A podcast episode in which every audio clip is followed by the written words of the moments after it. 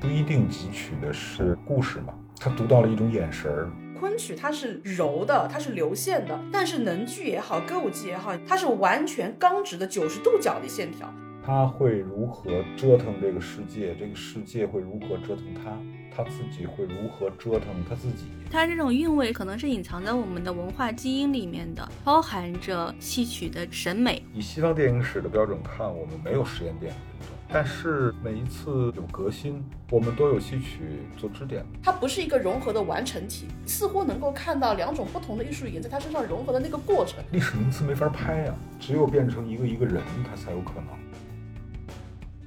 如果说青葱岁月意味着未来无数的可能，那么青年电影导演身上背负着的就是电影的未来。在这个春天的开始，我们请到了青葱计划的导师热那胜导演，与他一同来探讨如何在电影中讲述过去的故事，又如何以戏文历史继续当下。轻松计划涉及到哪方面的课程？会具体做哪一些呢？红卫设计的教程啊，特别的管用。从剧作、剪辑、混音，它每一个环节都会请有经验的电影工作者阶段性的介入。它不光是交流理念，它能落实到操作层面，比如说看景，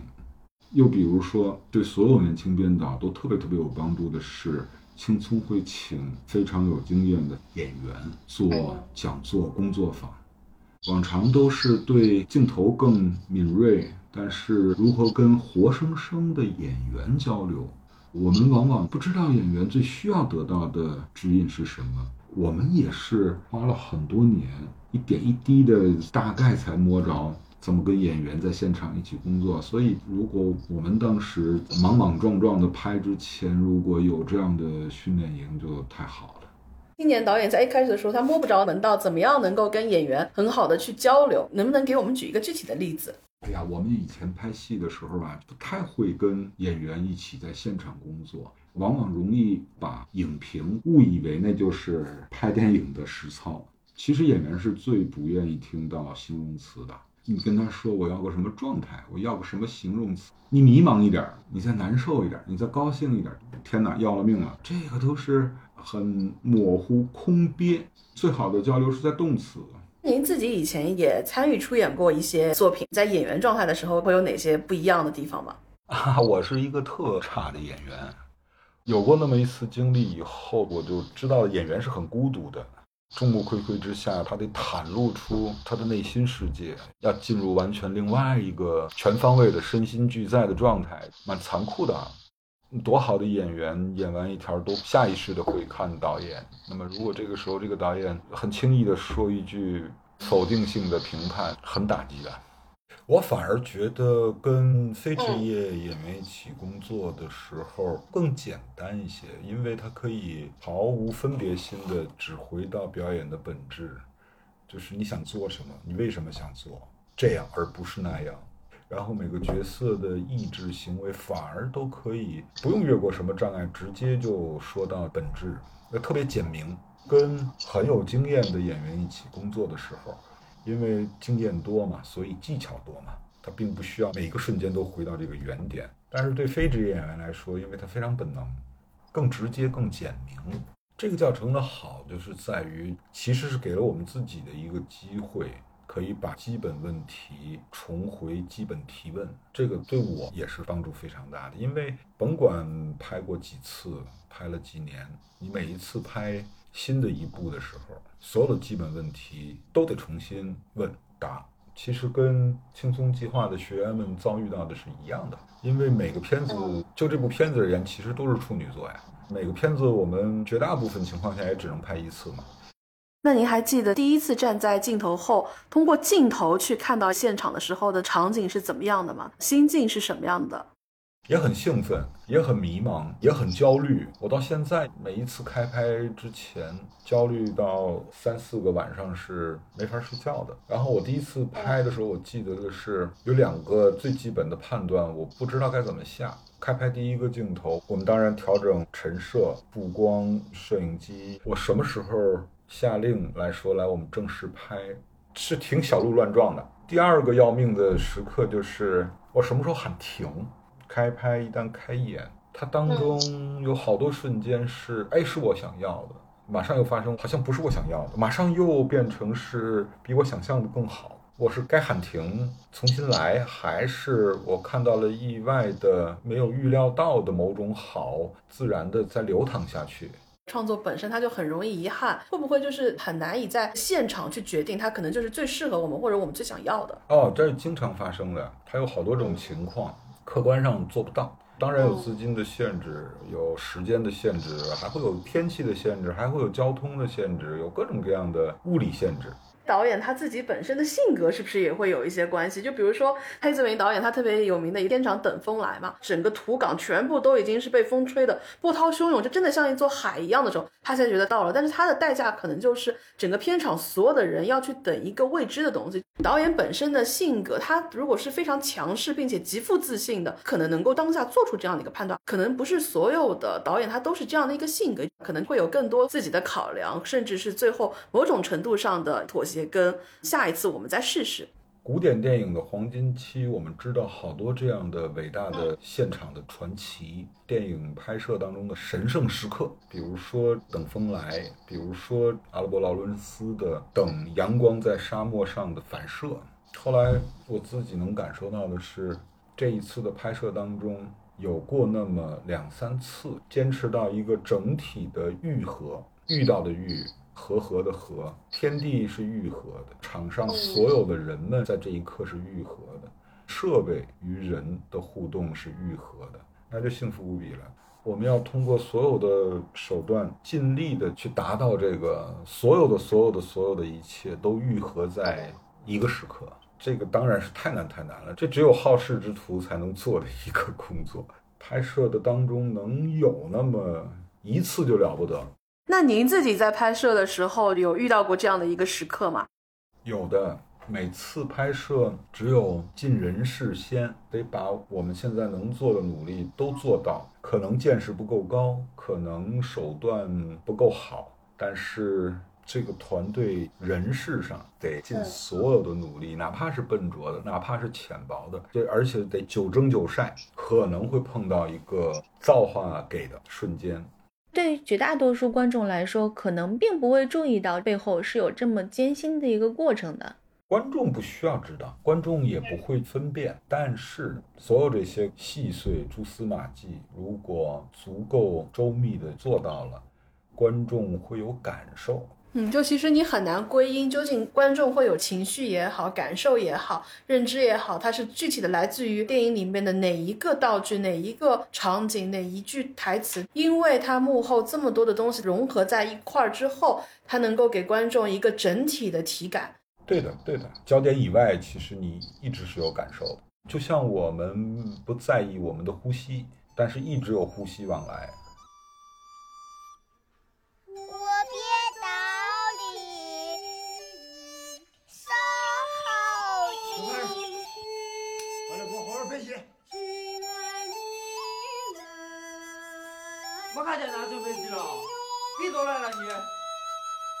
戏曲这一类的元素，其实，在您的电影当中出现的频率是非常非常高的。这个是不是跟您自身的经历或者您自身的喜好是相关的？有相关的部分。我对剧场不陌生，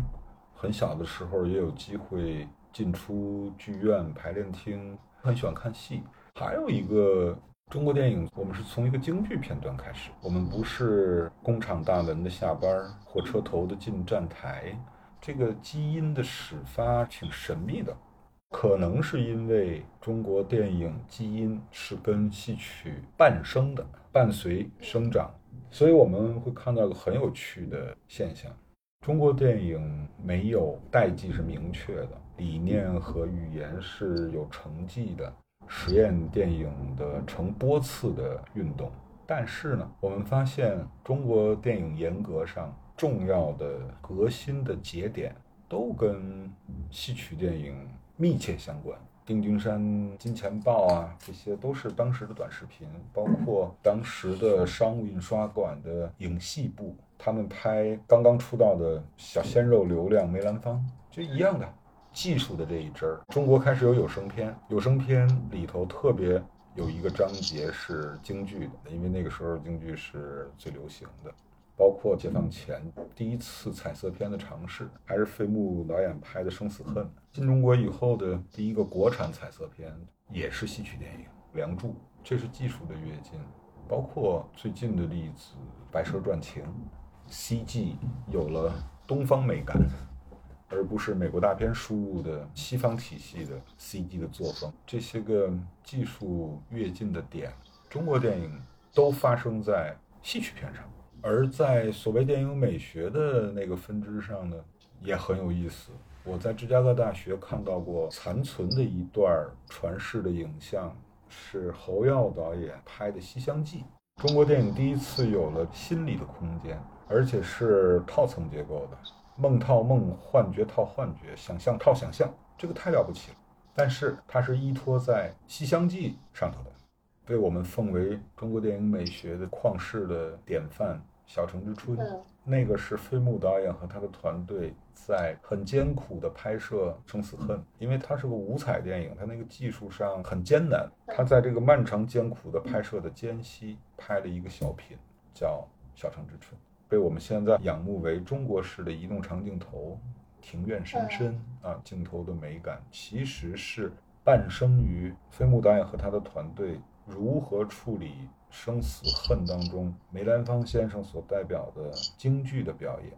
所以从技术跃进到电影美学的突变，在中国电影而言，都跟戏曲有着千丝万缕的关联。以西方电影史的标准看，我们没有实验电影运动，但是每一次弹跳，每一次有革新，我们都有戏曲做支点，很神奇，在哪国电影都不是这样的。在那遥远的地方，有位好姑娘，人们走过了她的身旁，都有回头留恋的张望。嗯啦啦哩啦啦，啦啦哩啦啦啦哩，哩啦啦啦哩哩哩哩啦嘞，哩啦啦嘞哩哩哩哩。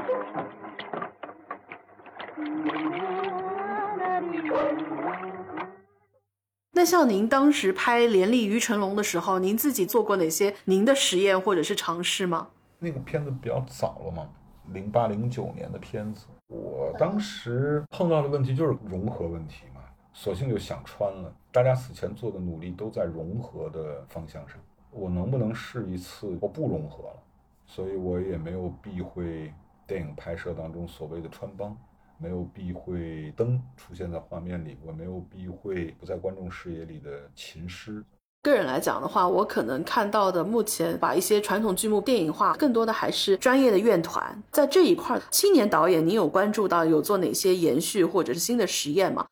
我会非常愿意向你们推荐邱炯炯的《椒麻堂会》，他的故事是一个川剧团的故事，但是它相当程度的反身改造了电影语言的输出，用戏的意思来拍电影，会给电影带来新的表现。这个片子在国外放映的时候，也让他们非常惊艳。咱们自己而言，能够非常顺理成章的可以理解，中国电影会出现这样的一个面貌，就是从戏曲引入。这个引入不是说单摆福歌的一些个表面元素啊，它引入的是那个意思。中国人怎么演戏，他其实是对这个世界怎么看，对人世间的纷纷扰扰他怎么看。更了不起的是它那个无形的那个意思，这个意思是可实可虚、可悲情、可幽默。所谓假作真实，真作假实，以戏曲为表现方式，但是引入的其实是这个意思，不光是形式，还有它背后的眼光和态度。当这些被引入到电影里的时候，所谓电影语言和电影面貌就会发生变化，而这种变化还不是其他国家能够勾兑得出来的。我们总有一些电影上的突变，还是来自于戏曲的引入，就会有一些个神作发生。哎呦，打鼓三里四碗三，主公永远的主，好福气，好造化，好运光荣哎。乔也不争春呐、只把春来报。待到山花烂漫时，它在丛中笑；待到山花烂漫时，它在丛中笑；嘿，你不许乱说乱动，待到山花烂漫时啊，它在丛中笑，它在丛中笑，它在丛中哄哄哄笑。您刚提到里面其实是要避免戏曲元素留为一种表面增色的添头，它没有引入真正的意象或者是它的表现手法，有时候它反而很容易被消费乃至被滥用。这是大部分情况。那都只是一些个表面的视觉符号被很潦草的贴上去而已，它没有引入的是那个意思。所以刚才你说的那个又是特别好的一个概念，这个是很中国的意象。把一些最符号化、最表面的东西拿出来之后，有时候会消费掉我们对于传统文化它背后的那种气质的喜爱。是这样的，因为那个太容易做了嘛。不只是在影像，比如说海报，啊还有音乐的作品里面，也会有时候添加很多的戏曲元素。这个戏曲元素它本身唱段跟原来的那个首流行音乐作品讲的完全不是一件事情，它就是硬融合，融合到一起之后就会让人很难受。是的，就是愣贴。其实马肉长不到牛身上，它并不是真正的培育出一只麒麟，而只是把马皮愣贴在牛身上，那就怪难受的。而且它往往越是这样子弄呢，它往往越是会把戏曲里面最华彩的那一点单独就拎过来，它不会做任何的土壤上的、环境上的铺垫跟氛围。它其他时候可能都是流行的表达方式，它在当中突然之间给你加了一段戏腔，因为它那一招甩出来会特别亮，很功利，但是肯定是意志排斥的。所以其实大家去看，比如说徐克导演的《青蛇》的时候，它本身也是非常现代的切入的角度，但是它里面把很多的戏曲的元素放到环境里面，就是它不会那么的突兀，它从一个传统文化里面借用出来的，变成了新一代的流行符号。抱着什么样的一个想法去用它？是把它真的当做很好的媒介的方式，或者是灵感的水源地，还是说单纯是把它当做片面的符号化的放大招的天头？观众他也许未必是专业的，但是观众他是能够有一种模糊的感知的。这个感知反而是你很难用各种各样的语言也好、话术也好去说服他的，因为大家能够感受得到。最好就是这样，就是语言难以复述，你再看一遍，你依然有感觉，那这就是最好的。你说的这个区别，比如说青蛇，那是个化学反应；流行音乐当中强行加入一些个元素，放个大招儿，那是物理嫁接。你看徐克导演就很典型，包括你看《新龙门客栈》，太多的戏曲的元素了。你看他的前一辈胡金铨导演，更古典而鲜明的拍的全是电影，而且是在当年是很现代的电影，但是好多的意思啊都是来自于戏曲。胡金铨导演自己就是一个京剧大行家。咱们再说吴宇森导演，我们小时候看的那个录像带《英雄本色》一二三，周润发的出场那完全就是戏曲啊，那个长风衣那完全是长靠武生的亮相啊。他的各种慢镜头，那就是起霸嘛，在枪声当中，他们射击的姿态，那完全是一个电影升级版的跳滑车嘛，它不落于痕迹，但是它是那个意思啊，一到意思，它就是化学反应了。当然，我们也可以合理追踪吴宇森导演的师傅张彻导演，那又是一个京剧的大行家。张彻导演好多的题材的电影改编以及桥段，都直接来自于京剧啊。十三太保、坛城大战，包括故事里头这种师徒两代传承里头的江湖道义、兄弟情谊之间的血性，这这太多来自于戏曲了。所以这有一条隐秘而强劲的血脉相连。香港的老电影，其实你越往前看，它从戏曲上面得到启发跟灵感的痕迹就会越明显，那个脉络感就会更清晰。是这样子，哪怕我自己看李安导演的《断臂山》，我觉得那是昆曲啊。你看两个牛仔之间，爱在心头口难开，他那个缠绵与悱恻那种情愫，开个玩笑说那是两个牛仔之间的昆曲，啊就是这当然这个意思是很不落于痕迹的，但是我相信也不是任何纯美国导演能拍得出来的。所以它这种韵味可能是隐藏在我们的文化基因里面的，哪怕不是一个做戏曲电影或者说做戏曲行业的人，你在很多的处理方式的时候，在很多表达的时候，都是包含着戏曲的审美或者说品味的方式。特别对，我非常认同你说的这个观点。基因的伟大就是你完全不意识到它的存在，但是它时时刻刻在发生作用。我们平常活着，谁意识到基因了？这个文化基因就是你的每一个判断、你的每一个选择、你的每一个人情世故、你的每一次的情感流露的表达、你的分寸、你的方式，其实都是这个所谓文化基因在发生。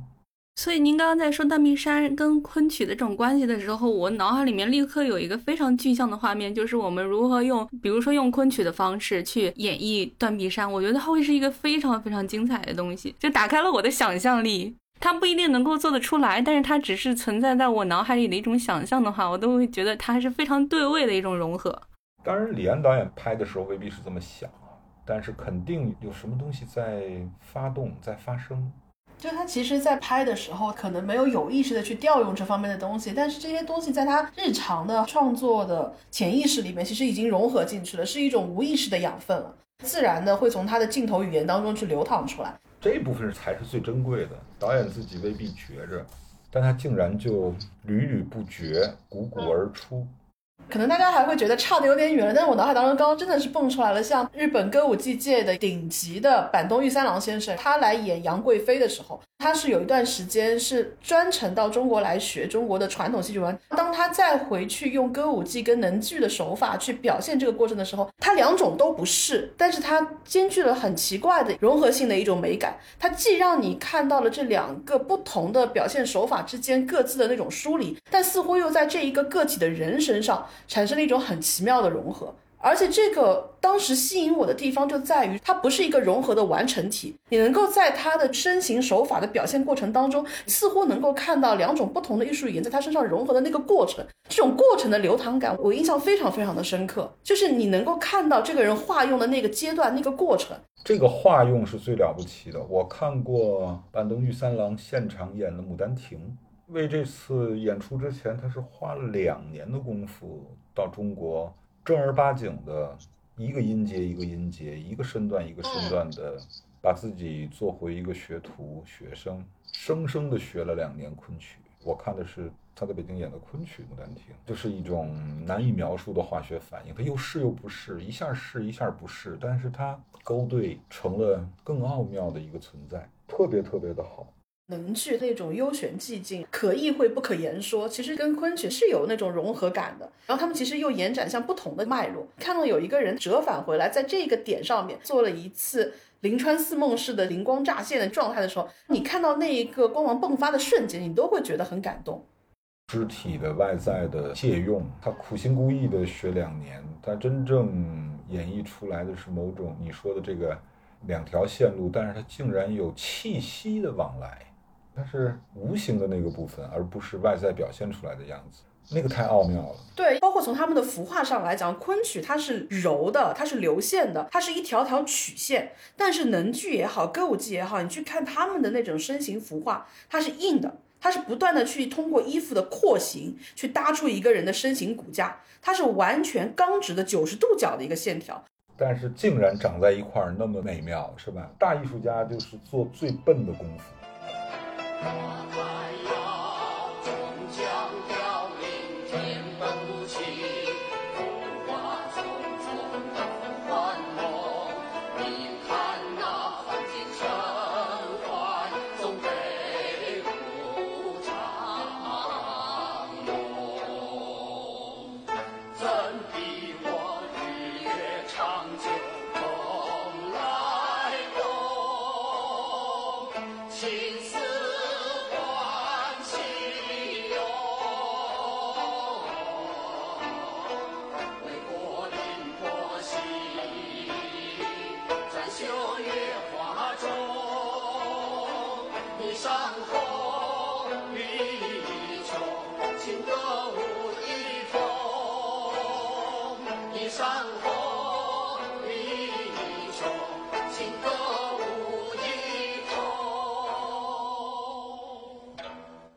其实我们刚说到戏曲，很多时候它都给予了创作者很多很多的养分，甚至这个养分它的输入跟输出都是不自知的。那其实从另外一个角度来讲的话，好的文本它也是不可或缺的一个养分。那包括其实我们也有留心到，像去年十二月底的时候，轻松影展它当时的一个主题就是文字跟影像之间。您自己从文学当中去挑故事的时候，你会被什么样的故事吸引？然后你又会怎么样去改编它呢？最吸引我的是 bug，比如说他最最最最最想要的生活偏偏不给他，他最最最最不想要的生活偏偏要强加给他，他会怎么办？他会如何的折腾这个世界？这个世界会如何折腾他？他自己会如何折腾他自己？如果这一个点可以派生出一反三复的可能性，更多的可能性的话，它就是更珍贵的点。村戏就是这样的，主人公在电影当中的那个困境，小说里旁支的一个配角跟另外一个没有名字的人随口说了四五句话，在文学语言里貌似一个闲笔吧。那忽然我觉得这四五句话特别的闪光，特别想知道那他会怎么办呢？他接下来又怎么办呢？他还能怎么办呢？啊，我忽然发现它激发了很多的可能性，然后我们就从这一点再建构关系和规定情境。当然，这还是故事层面。其实文学带给电影的东西太多了，更珍贵的输入，他的眼神儿，你怎么看待这一小方天地和这个天地里头的这个人？他用一个什么眼光在描绘他们？可能是无形的，但是他会浸润导演用怎么样的镜头来拍这个世界和人。侯孝贤导演好多次提到，他在创作的初期很受益于的就是他的编剧朱天心给他推荐读沈从文，他从沈从文的小说里头不一定汲取的是故事嘛，他读到了一种眼神儿，读到了一种心意，所以你看，拍到《聂隐娘》的时候，如果我要拍出那种苍凉，我们就能够体会说，当时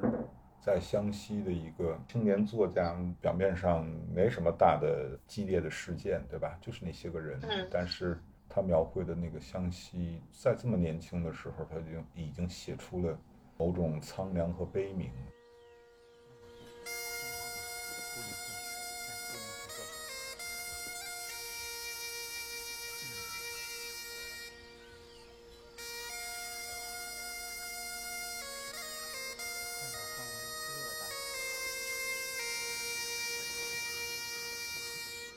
您在以前的很多的采访当中也表达过，您相比当下，感觉历史给到您的养分，或者是对您来说它的吸引力是更强的。有哪一个过去的时间节点，或者过去的哪一个事，您最想去拍？您觉得它是最有戏剧性的？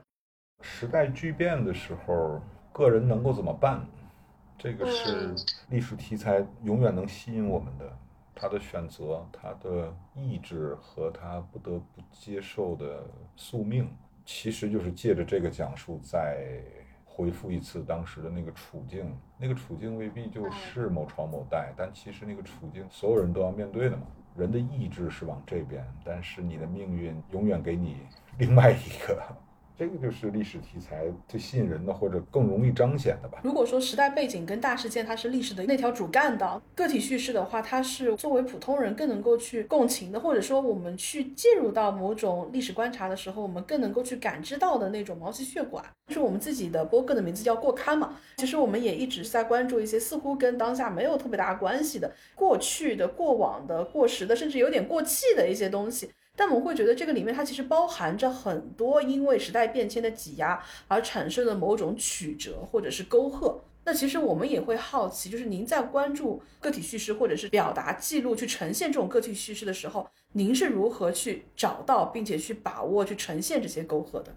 历史学角度说，法国年鉴学派的后半程开发出来的微观史的研究方法，历史学跟人类文化相结合，做田野调查、做个案研究，就已经是在致力于摆脱宏大叙事的幻想，进入一村一庄一个案件。七十年代以后的历史学研究都受益于年鉴学派的这样的革新，甚至说可以说史学的革命。当然，历史题材的电影并不等同于电影化的史学研究，电影还是电影。你说的曲折和沟壑是最有意思的，拍一个历史题材。怎么样的来复现、建构过往时代？这个当中当然会有变形，再做考证也只是尽力的想象式的复现，都不是亲在当时的历史现场。所以你复现的所谓的历史现场，哎，它在什么地方发生了变形？它为什么会发生这个变形？为什么我就是想要这样的变形？这个就变得有意思了。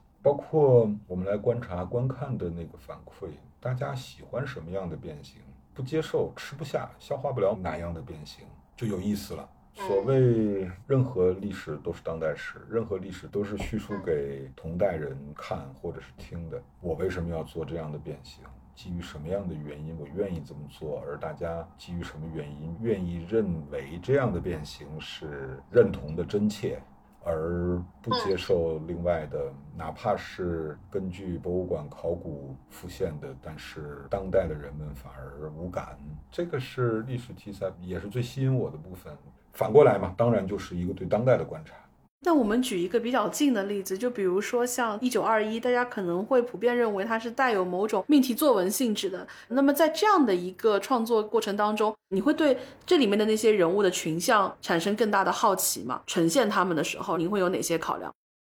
我非常好奇啊！一开始我也摸不着门儿，中共党史这么伟大的事件，这么伟大的名字们，黄导是太有经验了。他就跟我说：“你退回一九二一年那个夏天，这些个毛头小伙子，没有人知道他们，他们就是年轻读书人当中最先拥抱激进思想的人。从全国各地到上海，他们也得去玩儿。当时在上海，年轻人最想去玩的，相当于现在迪士尼的是什么？我就明白他那意思了，那就是大世界了。这个是没有记载，但是是极有可能的。那两个最年轻的一大代表，他们当然会在开会的间歇去玩大世界，啊而且年轻知识分子开会哪有不争论不吵架的？血气这么旺盛的时候，而且这个事件我们回溯的时候，它是伟大的一刻，但是现场发生的时候。谁知道他们谁是谁？他们自己也不会预知，还是回到他们当时的处境，而不是用一个历史结论去套他们。一九二一尽量在这么做。黄导非常明确的说：“你们不要带着名词解释的负担，历史教科书那个负担，要不然你进入不了人物的内心。历史名词没法拍呀、啊，只有变成一个一个人，他才有可能。”最后的时候，我们再回到青葱，我们聊了很多您在创作过程当中以及您关心的一些问题。那其实作为青葱计划的参与者，也接触了这么多的青年导演，你最期待从他们身上看到的，或者是他们去拍摄的、呈现的一个故事或者一个题材是什么？我当然最期待的就是勇气，甚至是莽撞的勇气，最放肆的想象力。但是我同时也从他们身上学到，我觉得不是说比我们当时刚拍的时候更进步，我觉得比我们现在都进步，他们比我们有策略的多。这个策略是指表达和如何能让自己的表达合法的露出，这个策略上，我觉得不是说比我们当时好，比我们现在都好。但是你还是期待从他们身上去看到那种莽撞的勇气，这个永远是最珍贵的呀。哎呀，我现在特别希望，我不知道有哪个好新的视频网站可以在网上做成一个艺术影院，让这些想象力很新和鲜，甚至是乖张的、言语更猛烈、更刺激的这些不贵的，其实都很真切的片子，能够有一个露出。三十多年以来，好多前辈、无数的人在努力，但是我们现在还很难形成一个线下的有效、能够长期运转的艺术影院。脉络和系统，当然现在很多在做艺术电影点映的努力和尝试，但是大家的观看主体转移到小屏幕以后，更有可能做到以前大家一直想有但是很难做得到的，就是观影的分类分层。其实线下做起来要笨重得多，线上的话理论上来讲是更容易达成，建设会员制度啊。点击付费，而且是跟观看有互动，它能够形成一个有效的循环，还可以分账到这种不贵但是那么有意思的电影。然后我们大概能测试得出观影人次，反过来我们就好知道这样的电影可以控制在一个什么样的成本。它只要有露出、有循环，它就是可以建立的。因为在线下做艺术影院太难了嘛，太难了。